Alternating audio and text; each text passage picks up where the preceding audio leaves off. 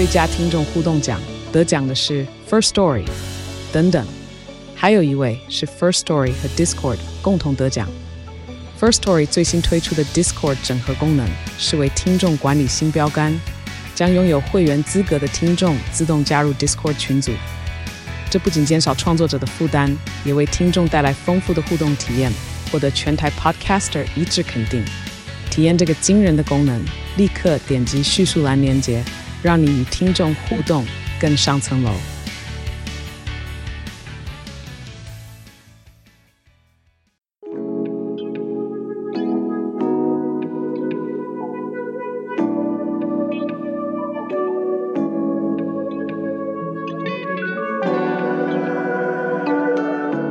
大家好，我是大亮。大家好，我是迷津。民国初年的历史呢，主角的轴线呢，从孙中山呢要绑到蒋中正身上了，对，所以我们要来介绍一下他。好，呃，可是呢，事先也要讲哈，就是把他当成历史人物，嗯，工作上面对历史上面的一些影响。好，特别是民国初年那时候，嗯嗯，其他大家可能会比较好奇的，比如说他对台湾人的一些事情，之后我们再来分享。好，蒋中正字介石嘛，嗯，小时候有看过鱼在那边溺水上游，啊，逆增上游嘛，哈，这我们就不讲了哈。我不要讲这个是，是？对他呢，是清朝光绪十三年啊，嗯，出生的，就是西元一八八七年的十月三十一号。他是出生在浙江奉化县溪口镇的一个裕泰盐铺的楼上。嗯，他们家是开盐铺的，哦，所以他他们家非常有钱。有钱对，对，那时候卖盐是很有钱的，非常非常有钱哈。嗯，那他的爸爸呢，叫做蒋兆聪，嗯，哈，就是盐铺的老板。那蒋家呢，在当地哈，就是富商，嗯，好，他们有田地、梯田，还有茶园，然后还卖盐。总之，他就是西口镇上面五大富商首富之一。哇！蒋兆聪呢，就是蒋中正的爸爸，他娶过三个太太。第一任呢，生了一个女生，一个男生。嗯，蒋中正是蒋兆聪呢第三任太太王彩玉生的。嗯，是整个家庭里面的次男。哦，第二个男生，下面还有一个弟弟叫做蒋瑞清，嗯，可是呢，四岁就过世了。哦，蒋中正还有两个妹妹，一个叫蒋瑞莲。一个叫蒋瑞菊，嗯、那蒋瑞菊也是很早小时候就过世了。有钱人家嘛，对，会怎样？争家产？兄弟姐妹之间呢，感情因为钱会不好。对，爸爸过世之后呢，这个长子啊，家里面的就是大老婆生的大儿子呢，嗯、叫蒋介清啊，嗯、觉得要分家产嘛，他就觉得说，哦，蒋瑞清那个财产哦，要重新分配，因为他很早就死了嘛，嗯，这样子哈、哦，所以呢，这个三房啊，王彩玉很不开心，就。就是家里面都有这种豪门之间的这种争夺哈，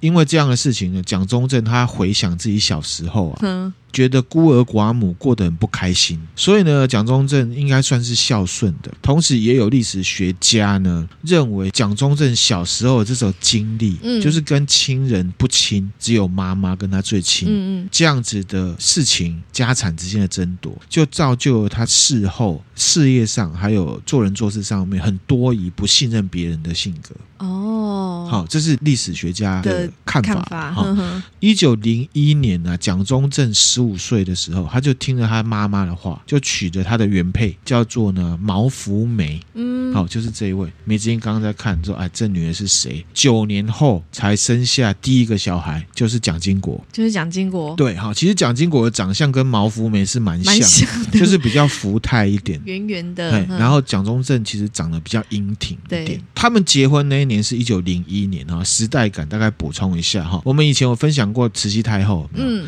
她有纵容。义和团有没有？对神功护体有没有？嗯、进到北京去，对，然后乱杀一些呃当时的一些使节啊，外国的使节，就史称什么庚子拳乱嘛，嗯，坐实了人家八国联军进来打清国，嗯，签了什么辛丑条约、不平等条约，对，很惨啊。娶了毛福梅之后呢，一九零三年啊，就两年后，大概十七岁的时候呢，蒋中正就进到呃学堂。当地的学堂去念书，受的是新式教育。嗯，好，什么叫新式教育？就是比方说我念英文，那当然也有一些古代文人要念的书啊，四书五经这些的，嗯嗯，和真正的文人来比，当然他不是很突出。可是事后呢，因为那含量要分享介绍蒋中正，所以我去看了一些相关的书。蒋中正他在事后工作上面的一些书信文件，还有他对一些国际事务的这个判断，他的文笔跟思考逻辑真的是算还不错的，哦，蛮好。可是跟文人比，可能就没有这么华丽的辞藻什么的哈。跟毛泽东比，可能就有差，嗯嗯，这样子哈。后来他又进到呢，就是奉化他老家这边的一个龙津中学堂啊读书，嗯，据他的老师叫做顾青莲讲说哈，蒋中正很好学哦。非常愿意学习，哈、嗯，唬烂度呢是低于什么看鱼在那边哈，记忆真上游这种事情，好，好，那这个顾清濂啊，介绍这蒋中正念了新儒学，嗯，新儒学，特别是明朝儒学家这个王阳明的学说，嗯，他是有真的有好好学，好，特别是他到了后来蒋中正去日本念书了。然后他了解一些日本他们的文化之后，嗯、王阳明的新儒学精神跟哲学啊，就变成他后来事业上一个非常重要的人生哲学，这个是真的哈、哦。那王阳明是讲什么？讲什么？知行合一哦。那特别是蒋中正后来他去去到了日本的呃。预备军校去念的时候，他体认到几件事情，造就了后来抗日的时候，他对日本帝国的基本看法。嗯，好，这边分享一些些，先分享一些些，之后呢，到了那个时间轴，我们再来细说哈。第一，他说日本的军人啊，进到军校之前，成为正式的军校生，或者是真的变成军人之前，是有预备学校的。嗯，而且这些预备学校，他们教育的路线、学的东西，都是在介绍当时欧洲国家为什么会变强，方向呢是看现在。然后呢，把这些学问、那些具体的事实呢，改变成对日本文化他们有意义的，去建议未来要怎么样。嗯，换言之，就是日本这边他们是西方列强这些成就的事实之后，把这些历史是事实去转化成进去日本文化当中。当时他们有明治维新嘛？对，所以是看了别人的精神之后，再来跟自己的文化做媒合，变成自己的。可是他认为中国的教育并没有，嗯，都是。是在讲古人是怎么好。哦，方向都是从现在看以前，然后再回到现在，嗯、我们要学以前。哦。好，对，这有差诶，有差。那即便是当时啊，慈禧让袁世凯做维新嘛，对，学的都是别人的形式，对，硬套。嗯，并不是呢，怎么样让别人的东西变成自己的东西？嗯嗯，你了解那差别吗？哈，换言之，蒋中正认为日本可以强，第一点是人家是真的想变强，嗯，自己的文化为主体性去消化列强的长处，变成自己的，嗯嗯。中国这边则是完全以别人为主。造学讲的难听就是抄袭的，嗯，好，好像说哦，我从长袍呢改成穿西装就变强了，嗯，好，这只是一种举例而已。那第二是什么？日本军人的预备学校当中的这些基础教育是很扎实的，嗯，读书写字、数学、自然科学一些基本常识是有的，嗯。好，大家觉得这个不重要，可是其实这很重要。对，好，有尝试你才会有知识。对，没错。你有基本的尝试，你去学习知识也会比较快。嗯，如果你连尝试都没有，很难去追求知识。好，这是很很实在的事情。嗯嗯。然后呢，他说日本这边从士兵、士官到军官，整体的素质都是好的，都是基本上都有带脑袋的。嗯，顺道一提，当时日本帝国的军人养成啊是没有分士官兵的，都是同一批的军校生入伍，大家是一样的，表现好就当士官，再好就当军官。嗯，这有个好处，一整个军事单位的领导体系不会有军事官三个的差别。军官在带士兵或士官的时候，完全可以了解他们心里在想什么。嗯，好，士兵也比较能够服从士官跟军官的命令。嗯，因为在实力上面，军官跟士官就是比士兵强。强。我们知道，其实台湾以往的这个军事体制是士官兵是分开三块的。嗯，军官、士官跟士兵是三个体系。嗯。那第三点，蒋中正认为呢，日本可以强，最主要的原因是什么？武士道，哦、武士道精神。精神。那这个精神呢，在日本并不限定于读书人才会了解。而是民族性的一部分，每一个人民、每一个国民都知道的。对蒋中正看来啊，武士道精神其实跟王阳明提倡的知行合一是一样的。嗯，就是说你接受到了一个要求，或者是你知道一件事情，你就要去做，不然呢，你就不用知道了。嗯，对，你知道了，你就要去做。嗯嗯，这是两件事是一样重要，叫做知行合一嘛。嗯，但是很可惜，他认为呢，知行合一在中国，第一个只有读书人念得到。嗯，第二。这个是军人呢、啊，是从环境到意愿，不愿意也不会去接触的。嗯。了解这意思，我会觉得那跟我没关系，读书人的东西，他们自己把它分很开啊。当兵就是拿枪打仗、杀人，武力好就好。其实不是这样。嗯，况且呢，当时的中文会觉得啊，那就是一个学者提出来的一个期望中国人可以加强的思考哲学嘛。嗯，那不是民族性的一部分。嗯，又刚好有一个逻辑上面的最难跨越是什么？思想如何内化成民族性，就是行为。嗯，啊，中国人有一个民族性，民中国人的民族性就不是这样。对，事情你知道了，你听完了，讲完了，好像就做完了。嗯，这样子的态度之下，蒋中正就觉得说，你学的再多都没有用，因为你没有把它转化成行为，那都没有意义。对，你读再多都没用。嗯就像是我一直在讲的嘛，啊，你知道你没有去做，那你还不如不要知道。还有一个更不好，就是知道了，可是跟自己有关的时候，那这些真理就不是真理了。好、哦，所以呢，蒋中正他是强调什么？知行合一。对，好，而且我们在历史上面看，我认为他个人是有做到的，自己有做到啊，是有做到的哈、嗯，就是在分享历史，希望大家回归到基本面。好，我不是在称赞他，只是在讲他历史上面是这样。嗯然后呢，孙中山对蒋中正的评价是极度高的哦，会很快的变成孙中山的大将，就是因为孙中山认为蒋中正是一个执行力高，而且理解力强，做事精准。讲效率的人，哎、欸，这一个老板对员工要是有这种评价，他考绩绝对是第一名啊！对啊，确实，所以他升很快啊。嗯，加上孙中山那时，我们上一集就有讲到，哈，身边是缺乏有这种高度视野高度的军人的。嗯，好，他其实很讨厌军人，可是呢，他发现这个军人其实跟其他人不一样，不太一样。嗯，而且呢，重点是有脑袋的军人，很听他的话嘛，很执行他的意志，因为武士道精神。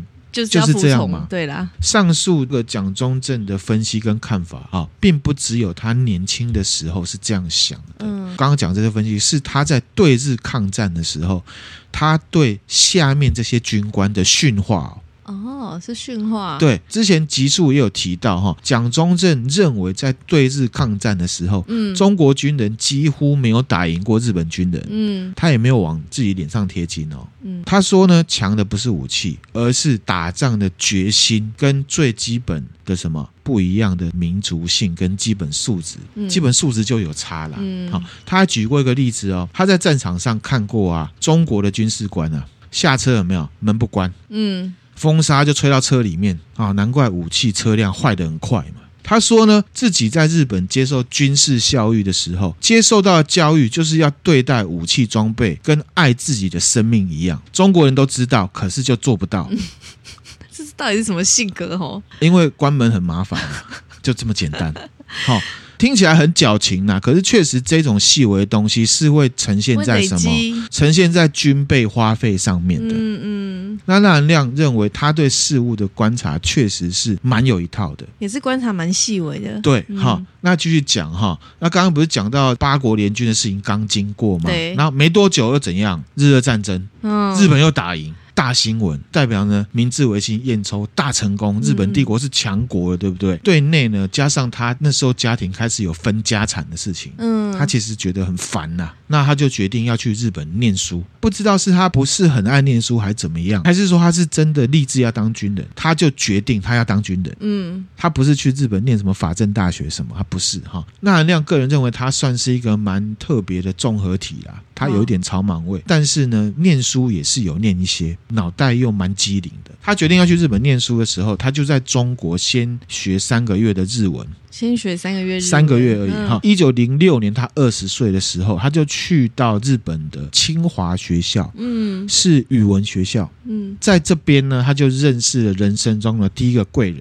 是谁？陈其美，就在日那边，对，差十一岁哈。陈、嗯、其美当年呢三十一岁，陈其美她在日本是念警察学校啦，嗯，都是算武的那一边的了哈。因为陈其美本身就是同盟会的成员，孙蒋中正就因为陈其美关系，开始有这个推翻满清的思想。后来他练了这个语文学校，那一阵子之后，他就要进到日本的军校念。可是当时日本跟清朝的议定是说，如果不是你清朝官方推荐的人，是不能进军校的，跟美国一样。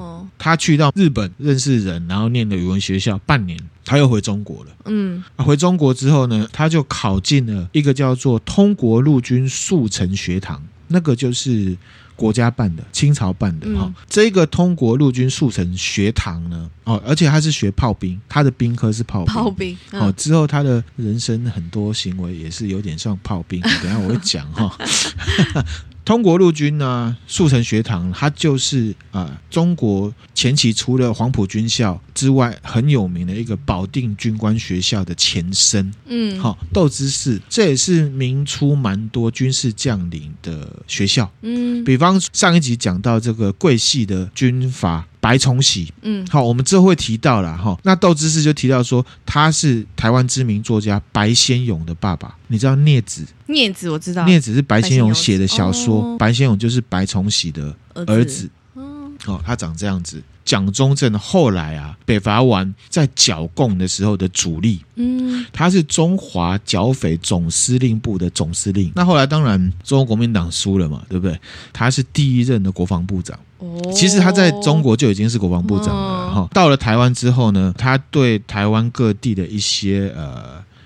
宗教，比方说民间信仰，道教、佛教都是蛮平等看待的。嗯，他本身是伊斯兰教的信徒，哦，因为尊重各宗教，所以他都会到一些庙宇题字，基隆啊、关渡啊、台中啊，从妈祖庙到郑成功的庙，他都去题字。是哦，对，所以现在去有可能还看得到，看得到哈、嗯哦。他在台湾呢，也是帮一些伊斯兰的信徒争取一些权利啦、嗯，因为教义跟东方文化圈这边会有一些冲突。嗯嗯，同时他对自己信仰当中比较极端的部分是反对的。比方说，女性不能受教育，或者是女性不一定要戴面纱，这种他是都反对的。嗯，那他是出身贵系的军阀，刚刚有讲哈。那之后呢，民国历史会再提到他。好，他一开始是跟蒋中正打仗的。上一集我们就有提到，因为他们有争论说，到底是要先剿共，还是要对日？嗯嗯嗯，懂。就打起来了。嗯，那后来他跟蒋中正是合流的啦。嗯，好，OK，好，那回来，蒋中正他在这个呃。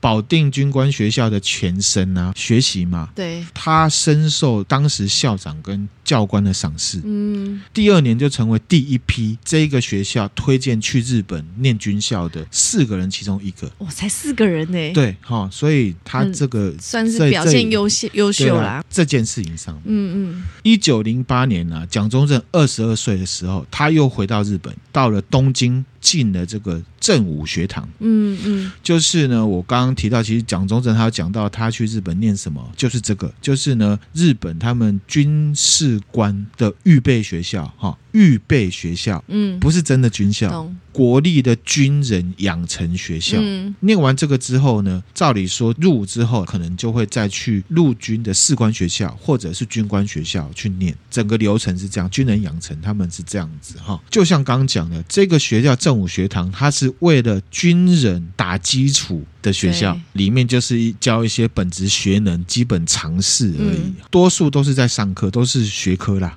真正实战的这个数科不多。啊，我记得好像是课程比好像是七比三。哦，学的就是军事科目、理论，还有什么？日语，嗯，另外一个就是什么？建立军人思维。开始从思想改造，对军人思维，这个也是为军国主义会起来，嗯、就是从最底层，他军人思维就很扎实了。好，正武学堂念书的时间点呢，就被陈其美带进去同盟会，嗯，加入同盟会。然后这时候呢，他就真的很像炮兵，跟陈其美到处去这个花天酒地，是真的花天酒地、啊。对，兄弟，他们其实有草莽味了。嗯、我讲实在话哈，蒋中正对这个也是完全不排斥。我会再继续讲，好、嗯，然后应该都不会。会排斥吧？可是他算是蛮狠的，蛮 enjoy 在其中的，算狠的一一边哎哈。正武学堂念书的这段期间，可能我只能说，可能是因为日语不够好的关系。一九一零年毕业的时候，全班六十二个，他排名呢五十五，哦，蛮后面，就是算倒数的哈。嗯念完之后，他就先去日本的军队里面去，他要去当兵了，去当兵了哈。进、嗯、到日本新舄县高田市的炮兵第十三师团，嗯，好当士官候补生。换言之，他那时候是士兵，可是他在那时候呢，就接触到日本军官每个人都会念的三本书，哪三本？是日本军队为什么会强？真的不是只有啊拿枪啊打得准就好了。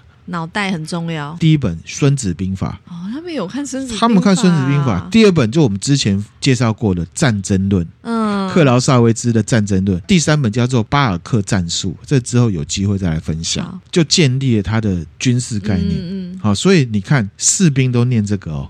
他们连士兵就在念这三本书。后来呢，蒋中正就去实习，到了日本野战炮兵十九联队，表现也蛮好的。嗯，可是人缘很差。是哦，人缘很差，人缘不好。之后也会带出来，蒋中正这个人就是臭屁，然后呢，知识很高，所以交不到什么朋友。哦，他是这种个性的人，他是这种个性的。哦，可是他工作表现，呃，什么表现是好的？同才都不喜欢他了，嗯嗯，这样子讲哈。那一九一一年六月，他升一等兵；八月呢，升炮炮兵五长；十二月呢，预定而已，要升军曹。嗯，军曹就是中士了。嗯，那可是那时候刚好呢，一九一一年六月嘛，十月就爆发什么辛亥革命。嗯，他就回国了。所以呢，蒋中正在日本帝国里面的军阶呢，就是武长。嗯，武长是什么？下士。下士，跟韩亮一样。好。下士哈苏瓦啦，这边岔题哈，我们知道台湾有一些人会骂已经过世的李登辉是皇民嘛？对，因为呢，他曾经在日本帝国服役，嗯，那是呢历史事件。如果你要这样说，他就是皇民的话，好像有失公道，因为贵党的总裁呢。蒋中正也是一样，嗯，而且他深受日本当时的军国教育影响，非常非常的深。嗯、我们之后历史就会谈到了，好、嗯，因为主角会是他。好，况且李登辉后来是学者之后才从政的。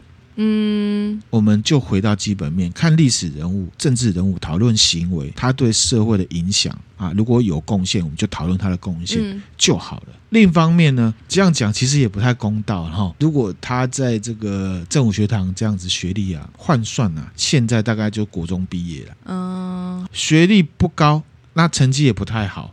嗯，好，可是呢，纳含亮认为他是愿意学习的人。他事后来看，他的文笔对很多国际局势的判断，真的是比很多人都高明很多。嗯，好，这是真的。先不讲后来的部分哈，那其实对任何人都一样，学历就只是参考。那个学历高低是当下当事人的各种各种状况而产生出来的结果。嗯，不应该被拿来自抬身价，或者是贬义别人。嗯。好，确实分享给大家。好，那他同期的同学呢，还有一个叫张群呐，张群，一个叫何应钦，何应钦大家应该就知道了哈，嗯、都是党国元老。因为何应钦就是当时啊接受日本投降书的陆军总司令，嗯，因为他被蒋中正重用，因为他当时同学蒋中正当时在那边呢人缘不好嘛，就跟这些人最好而已。好、嗯，那。这个何应钦也当过中华民国的什么行政院长。总之呢，就是蒋中正重用的人。好，回来继续讲哈。好后来他就进来，他就回中国了嘛。对，参与什么武昌起义。嗯，一九一一年十月，武昌起义的消息就传到日本。然后呢，蒋中正跟张群这些人啊，跟长官请假，然后就回中国。嗯，然后他是十月三十号到上海。嗯，好，其实那时候已经推翻了。已经成功了嘛？哈、嗯，就跟着陈其美，十一月三号夺取上海，攻占南京，这样子。蒋中正呢，奉陈其美的命令担任一个职位，他真的是穷州的啦，他担任什么？敢死队的队长。好，这名字。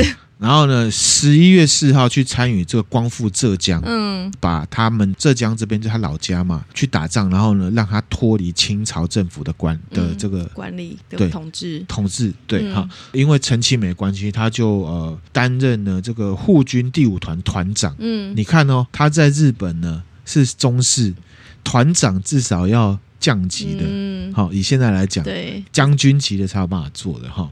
这时候就跟护军的都督谁陈其美，嗯，挖跳是在这里瓦跳，在这里这时候，那蒋中正呢，当时就被认为呢是党内啊非常少数的军事人才，开始崭露头角。啊，因为他崭露头角了，所以他就没有继续回到日本服役，也没有继续再念军校了，嗯嗯，所以他的学历就停留在国中毕业。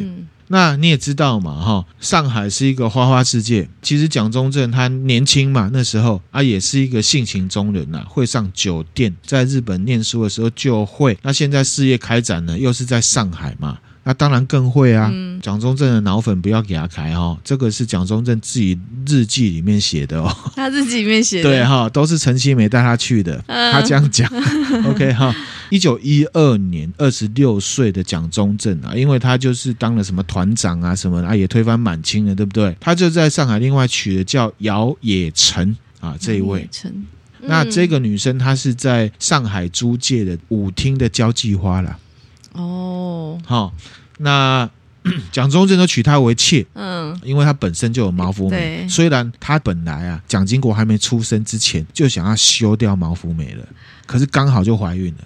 想要休掉她，还要让人家怀孕。那后来呢，就还是有休掉，还是有离婚的啊，还是有离婚。后来还是有离婚哈。嗯、娶了这个姚冶诚为妾之后呢，另一方面，其实蒋中正他之前在日本念书的时候呢，就认识一个好妈吉，叫戴季陶。嗯，好，戴季陶，迷之音应该有印象。其实之前也有介绍过哈，嗯、一样是中国国民党的元老。斗之士，我们现在的国旗歌，山川壮丽，物产丰荣，炎黄丝走，好，不唱了哈。这个国旗歌原版的歌词是戴季陶写的哦，是哦，对，哈。那这个戴季陶呢，他在日本跟一个护士，嗯，生了一个小孩，反正一些原因，他就过继给蒋中正。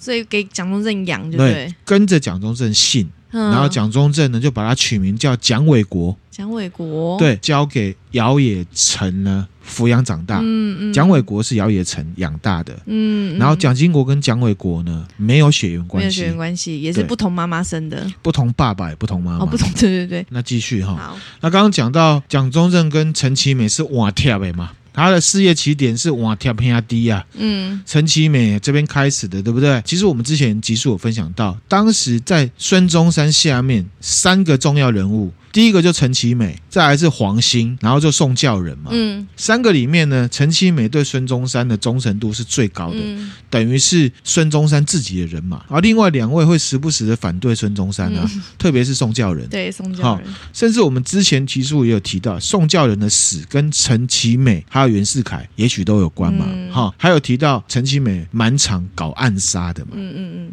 之前那一集其实也有提到，当时国民党当中也有人质疑孙中山。哎，好像 A 钱，记不记得？有有有。哈，那比方说陶成章办报纸的时候，就觉得、嗯、哦，你孙中山得到。国外的金元都没有分配下来，对对，然后还写文章啊，串联海外的人、啊嗯、来反对他，对不对？嗯、啊，结果他怎样？他就被暗杀了嘛。一九一二年一月十四号，因为派系之争啊，陈其美就命令蒋中正暗杀陶成章，在上海把他给拘了。嗯，而且是亲手哦，拿枪给他 biang biang。所以这是有证实，这就写下来的哈。当时发生这事情的时候，孙中山就是什么下令呢查办。嗯、那孙中山知不知道是蒋中正？我不确定。蒋中正因为这个事情啊，他就逃去日本了。他还因为这件事逃去日本，对，嗯、避风头嘛。好、嗯哦，那逃去日本之后，他在日本就念德文。好、哦，这边呢，呃，也岔题一下，蒋中正对德国人的纪律跟军队评价是跟对日本一样高的。好、哦，因为日本在军事上本来就仿效德国嘛。对，对、哦，他那时候是准备要去欧洲，嗯，就是要去学东西啊。反正他无业嘛，他家里有钱，那我差，对吧？还出版了杂志，他在那边就出版了《军声》杂志。你说蒋中正哦？对，他自己办了一个杂志哦，办杂志哦，这样子哈。孙中山呢，那时候就是要让位给袁世凯，记得吗？嗯，哈，那时候其实蒋中正跟陈陈其美啊都非常不赞成孙中山辞职。嗯嗯，孙中山就真的辞职了嘛？他这件事情让蒋中正很钦佩。后来蒋中正他人生事业里面一个做不爽，他就要隐退，他下野很多次。嗯。那你说他是因为很佩服孙中山这样干，还是说这是一个摆姿态，或者是说他本来就很难相处、嗯、啊，这个大家自己考量。嗯嗯嗯。啊，只是说历史上有写这样一件事情。好，那接下来继续讲，一九一三年的时候，记不记得孙中山把国民党因为宋教仁被变变了，改组成中华革命党，对，要讨伐袁世凯。对不对？然后被视为内乱，对不对？扫地出门，逃到日本。孙中山在日本的政界就得到支持啊，在中国华南作为日本在华南的势力。嗯，那可是因为做不太起来啊，华南也不是日本帝国的第一要务。嗯，所以呢，就渐渐的给他棒最牢了。虽然是这样，孙中山跟蒋中正会直接开始对话。孙中山把他当成一个咖，就是这个期间开始的。这期间、哦、啊，因为孙中山最落魄的时候，嗯啊，当然陈其美也是大贵人嘛，嗯。嗯，好，一九一四年呐、啊，春天，蒋中正呢听了孙中山的命令，嗯，回来在呃中国这边组织呢一些军事行动。就是一直都没做起来的系列活动，嗯，好，没做起来的系列活动，对，比方说他在上海啊讨伐袁世凯的军队啊，然后怎样怎样做一大堆，我们这边就快转哈。那时候其实袁世凯就已经认识蒋中正了，嗯，好，就是说要暗杀，那蒋中正又跑回去，对，又跑回日本，然后呢又被孙中山叫回来去哈尔滨。开始，孙中山就借重蒋中正的这个军事的能力了。哈、嗯，蒋中正在东北的这一个月时间，他就写了一个他的 BP Business Plan 的感想说什么 BP 嘞？他呢就跟孙中山呢讲了现在一战的整个趋势，还有呢一战跟导员计划的关系。嗯，这一篇呢就让蒋孙中山呢刮目相看。他说：“哇靠，一个军人呢。”竟然可以写出来这种东西，对，对国际局势的看，他就觉得这个军人是一个有格局、高度视野的。那因为篇幅的关系，我们就不讲这个内容了。好，后来呢，袁世凯下令通气这个蒋中正，嗯、对，哈。然后就说哦，这个叛乱啊，是蒋中正代表孙文呐在做的，嗯，哦，反正就把他当成是一个重要人物了哈。蒋中正他在东北策划一些讨袁的工作嘛，嗯，因为日本势力是控制东北的，所以没有什么进展。好，然后他又反正他又回去了，嗯，然后呢又隔了一段时间，他就在日本念什么。王阳明，嗯，那在日本念好，不是恰香嘎那个王阳明。好，一九一五年的时候，因为一些关系，有没有？他拟定了一个淞沪起义的计划书。给陈其美来参考。嗯，那总之中间因为发生一些事情啊，消息走漏，陈其美也被刺杀。兄弟挂就是这样，蒋中正还把他陈其美的尸体藏在自己家里面，把尸体藏在自己家里。对对对对对，就是有点革命兄弟那种感觉，嗯、然后有点草莽味的那种。一九一六年六月，中华革命党还在跟袁世凯这边打来打去的时候，蒋中正已经担任的中华革命军，就是中华革命党的。军队哈，在东北的参谋长了，嗯，已经很高官了哈。那可是因为做不起来啦，只是刚好什么袁世凯暴毙死掉了，嗯，又因为一些关系，蒋中正就跟张晋江、许崇智这些人呢，又瓦条，又瓦条，又又瓦条偏。这个许崇智刚刚就已经讲过是一个重要的人嘛。那张晋江是谁？是谁？给明星看一下哈。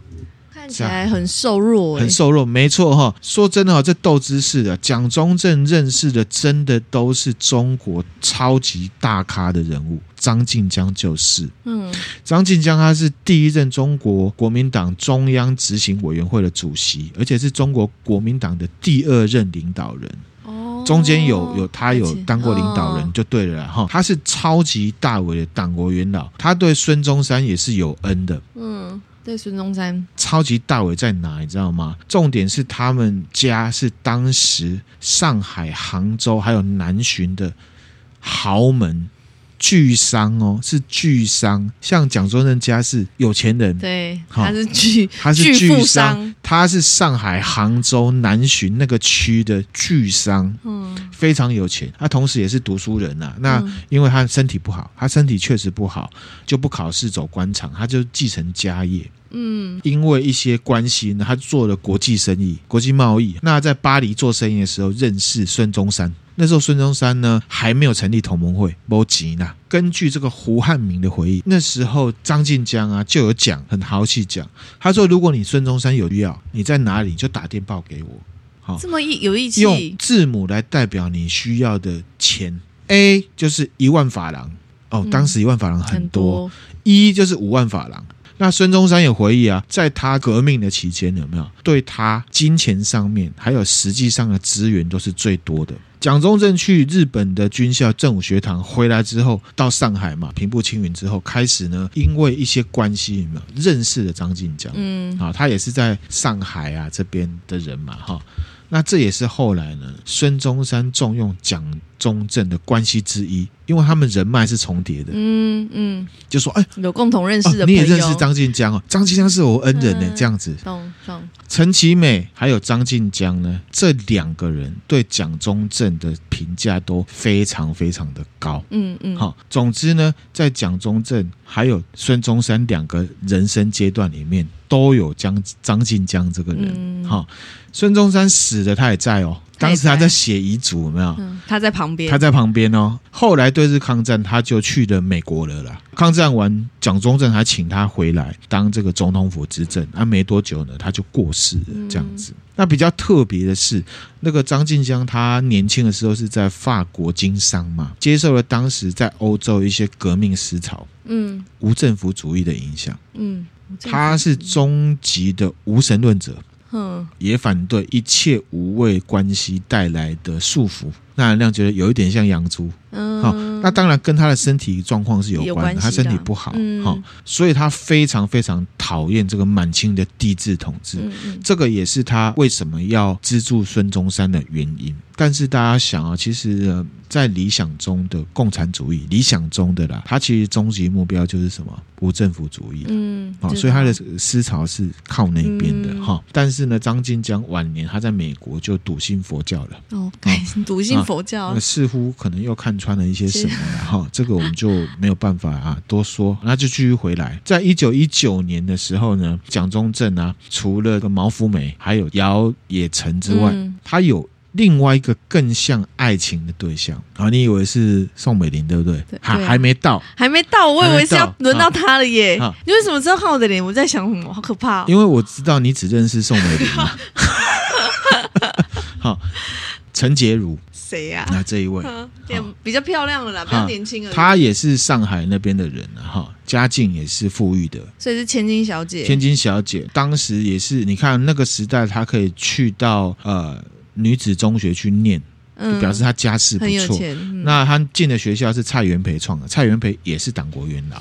在那个学校里面呢，他就认识了张晋江的女儿，嗯，变成好朋友了。他、嗯、常常会张晋江家去做客。好，那一九一九年，陈洁如在张静江家里面做客的时候，就遇到了孙中山跟蒋中正。嗯，好，那蒋中正就对他一见钟情，开始追他。孙中山没有对他一见钟情吗？好，没有了。孙中山他有别的。好，OK，好，总之是这样。会不会搞不好同时一见钟情？他想到啊，牛里啊，那你自己在编小说，或者是你在画漫画，好不好？你可以找丹丹插画帮你画出版漫画。好，OK，好，就追求陈洁如。嗯，好，陈洁如哈。那可是陈洁。如妈妈妈她有做身家调查，她就发现这个蒋中正啊不 OK 啊，有一妻一妾啦啊，而且你无业，可是家里有钱啊，没有工作啊，没有正当实业啊，可是家里有钱啊，家里卖盐的。总之这样哈，陈家也是有钱人，干嘛？那干嘛在乎对方？所以呢，就拒绝了蒋家的这个蒋中正的求婚啊。嗯，蒋中正是透过张晋江还有孙文的关系，这能开就打开了。好，去说服，去说服，然后后来就娶了陈洁如。嗯、那时候蒋中正呢是号称呐、啊，哦，向陈洁如说：“哦，我已经跟毛福梅妾了啦，姚也成啊，嗯、只是妾啦，那没有合法关系啦，所以你才是我独一无二的合法妻子。”嗯，这样子，好，那。陈洁如，他在历史上他是有号称，一九二一年的十二月五号，他跟蒋中正结婚了。嘿，可是蒋中正他在一九二七年的时候接受《纽约时报》的采访，他说啊，没有没有没有，陈洁如呃，这个陈洁如只是我的妾而已，没有合法关系。哇，这男的为什么呢？甚至呢，在一九二七年呢、啊，反正就透过一些报纸啊，然后呃，就刊登蒋中正启事他的单身声明。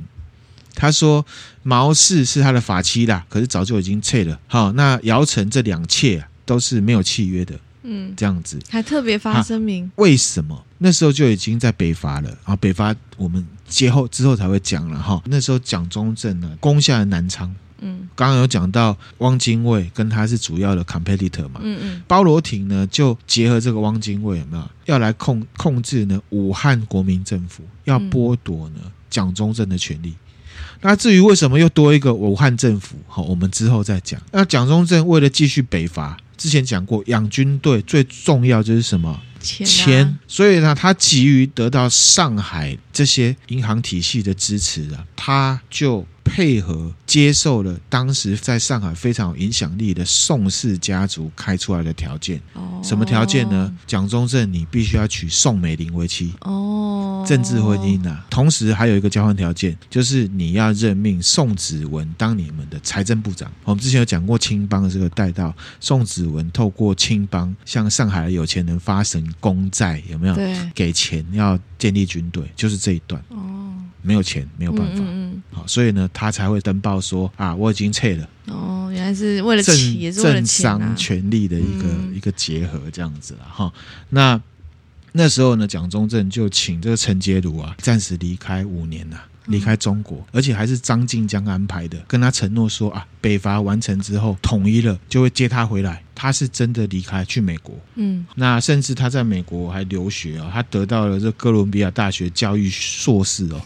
这陈洁如，嗯，好，变成一个读书人。那可是总而言之，到最后蒋中正并没有把他接回来，并没有把他扶正。后来一九四九年，国民党就输了嘛，到台湾。那总之，他这个陈洁如，反正就在一些呃一些关系之下呢，当了这个上海的政协委员。后来他又到这个香港去定居。当时他在香港买房子是蒋经国帮他买的。蒋经国对，蒋经国帮他买的，给予一些经济上的支持，这样子。嗯，好。后来陈洁如他在香港有写回忆录了，嗯，就写到他跟蒋中正之间的这个爱情悲剧。爱情悲剧算是爱情悲剧啊，因为他们真的是谈恋爱的，是真的有爱，是不是？真的有爱的。他只是说后来就没有哈、哦，那一样造神运动又来了。嗯，当时呢，陈洁如他在香港就出版了这个回忆录，叫做《陈洁如回忆录》，就被国民党阻止出版。然后呢，透过出版商呢，用很高价的钱把稿子买下来，哼，不让你出版。造神运动这本书一直是到蒋中正啊，蒋经国过世之后才有办法出版。好，大家现在就买得到了。我现在就买得到。非常感谢，现在是一个自由的社会。嗯，那回到主线了。好，我们上一集讲到这个孙中山护法运动失事嘛。嗯。一九一八年的时候，很倚重的这个武力军人就是陈璧光被杀了。嗯。他就托了蒋中正来广东，嗯，来帮他做这个军事的事情就对了。他到那边呢，做了一阵子。被排挤，嗯，一样人缘不好，人缘不好，还是人缘不好，哦、还是讲啊，历史上就有写啊，这个蒋中正呢为人比较屁一点，嗯，跨狼博啦，这样有能力还是要谦虚一点、啊哦，他就辞职了，他就学孙中山啊、哦，我要隐退，嗯哼，哦、八月十八号又回上海，回到上海之后有没有？啊？孙中山就去拜托他，啊、你回来啦。粤军这边工作啦，怎样怎样的哈？他的工作能力是真的不错。当时陈炯明有没有跟他还是同事，在粤军里面的时候，嗯嗯有留他要挖孙中山的墙角。他跟蒋中正说：“粤军可百败啊，而不可无兄一人啊。”嗯嗯，他说越军啊可以输一百次，可是不可以没有你，没有你。好，可是呢，蒋中正他这个是武士道精神，不知道不知道是什么精神，反正他就是没有接受。然后后来甚至跟陈炯明打起来。对啊，啊，陈炯明当初要是有挖角成功的话，对，就不一样了。对，那同年啊，十月二十八号，蒋中正又去日本啊，啊，又跟那那边的这个孙中山的人又处不好，又离职啊。又离职，到处离职就对了。没有，我跟你讲，这种人其实有点在公司里面就是越跳越高。那在公司里面会有点够狼玩呢。啊，对，就是这样。就是进进一间公司，你进进出出，你到底想怎样啦？对了，啊，他工作能力是有了哈。结果论啊，后来孙中山就命蒋中正当这个粤军参谋长嘛，刚刚有讲，对不对？对那有才能跟老板摆个姿态，回来就升官的，差不多这概念。以古见今，跟现在差不多，差不多都一样。太阳底下没有新鲜事啊。嗯。那时候呢，蒋中正又不爽了，跟陈炯明一起工作了，嗯、我又不玩了啦。啊，回来他就跟陈洁如谈恋爱，就刚刚讲的那些。那一段。好，那在这段期间呢，虽然他有摆姿态，可是呢，嗯、因为他跟上海这边的这个政商财经都绑都。经营的很好，都有在做投资股票哦。哦，是哦。然后呢，他这些钱呢，全部都资助孙中山。哦。所以你说他能不红吗？我帮你打仗，然后你的钱，我还给你钱，好，就是这样子哈。他呢，孙中。蒋中正说：“真的算是一个蛮有眼光的人啊，因为他就看得出来，孙中山就是要打到底，嗯，而且他就是要广东这个地方，而且呢，他也看得出来，孙中山就是要武力统一中国，嗯，其实武统中国不是现在人听得到而已啦，我们国高中课本就常听到，嗯，只不过当时叫什么北伐啦，嗯，好。”一九二一年十月，蒋中正又回到广州，就帮呢孙中山拟计划，就是要统一中国，武力统一中国这样子。哈。那这时候就回到陈炯明那边哦。稍早讲的哈，陈炯明觉得哈应该要和平。和平啊，那认为呢应该要采美国邦联制，嗯，一邦一邦大家有自己的法律，然后有一个统一政府这样子，一个联邦这样，那不要打仗，对，然后孙中山就不要嘛，他就是孙大炮打到底，啊，打到底，后来陈炯明就把他轰出去了，嗯，就是这里，嗯，陈炯明就发动武装革命嘛，然后孙中山逃到永丰舰上面，一开始上一集讲的哈，然后就赶快拍电报给这个蒋中正。判数来，跟来啊！这样子 啊，因为他他他写判数来，判你赶快来是不是，对，赶快来哈！他就真的来了，而且呢，当时他就听了他的朋友指点，他说：“你哦，如果你要搞这种革命事业，你要政治上有权利，你要有钱，还要有很多的资源。”嗯，他就去拜一个人为师，哪里？当时上海青帮的头号老大叫做黄金荣为师。嗯。黄金荣，所以青帮对中华民国是有很大的影响诶。好，后面那个什么杜月笙，那是都没有黄金荣来的大咖了。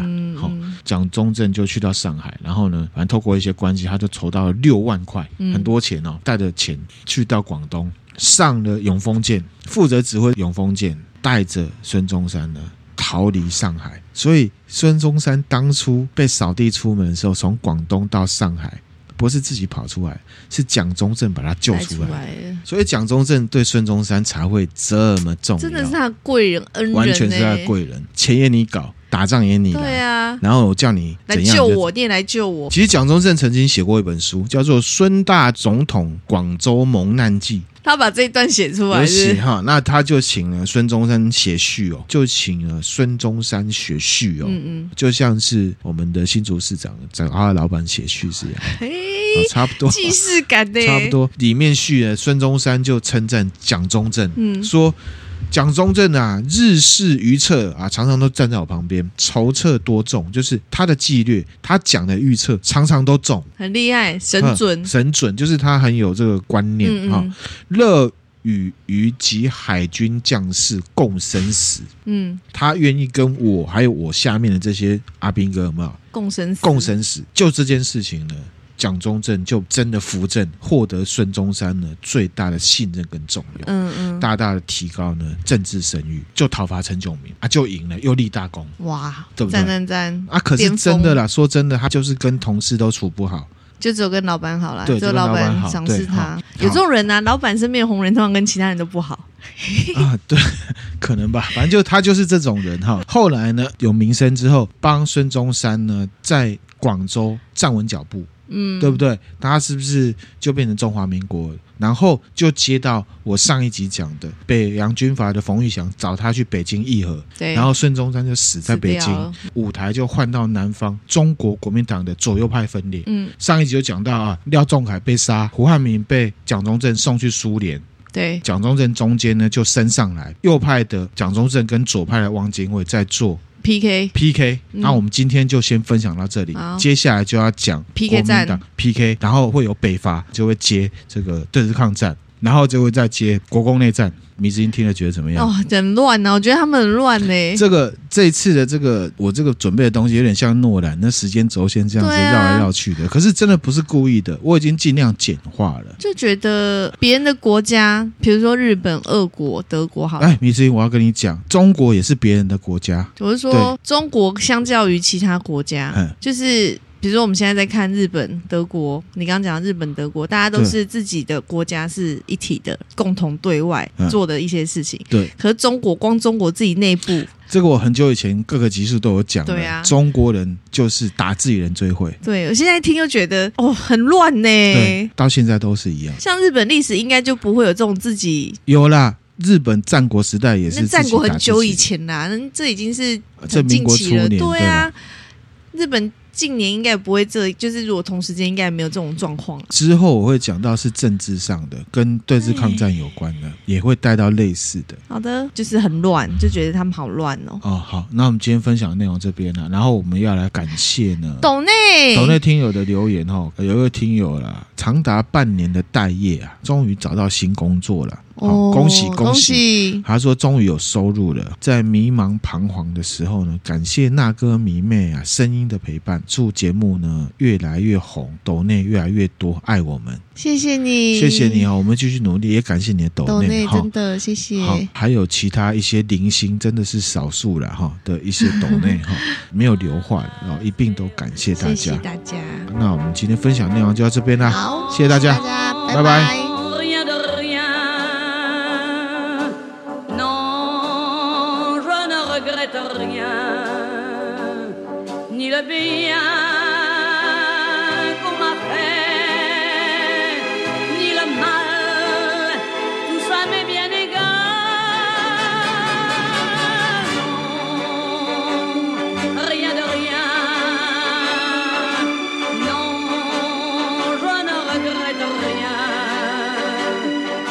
María.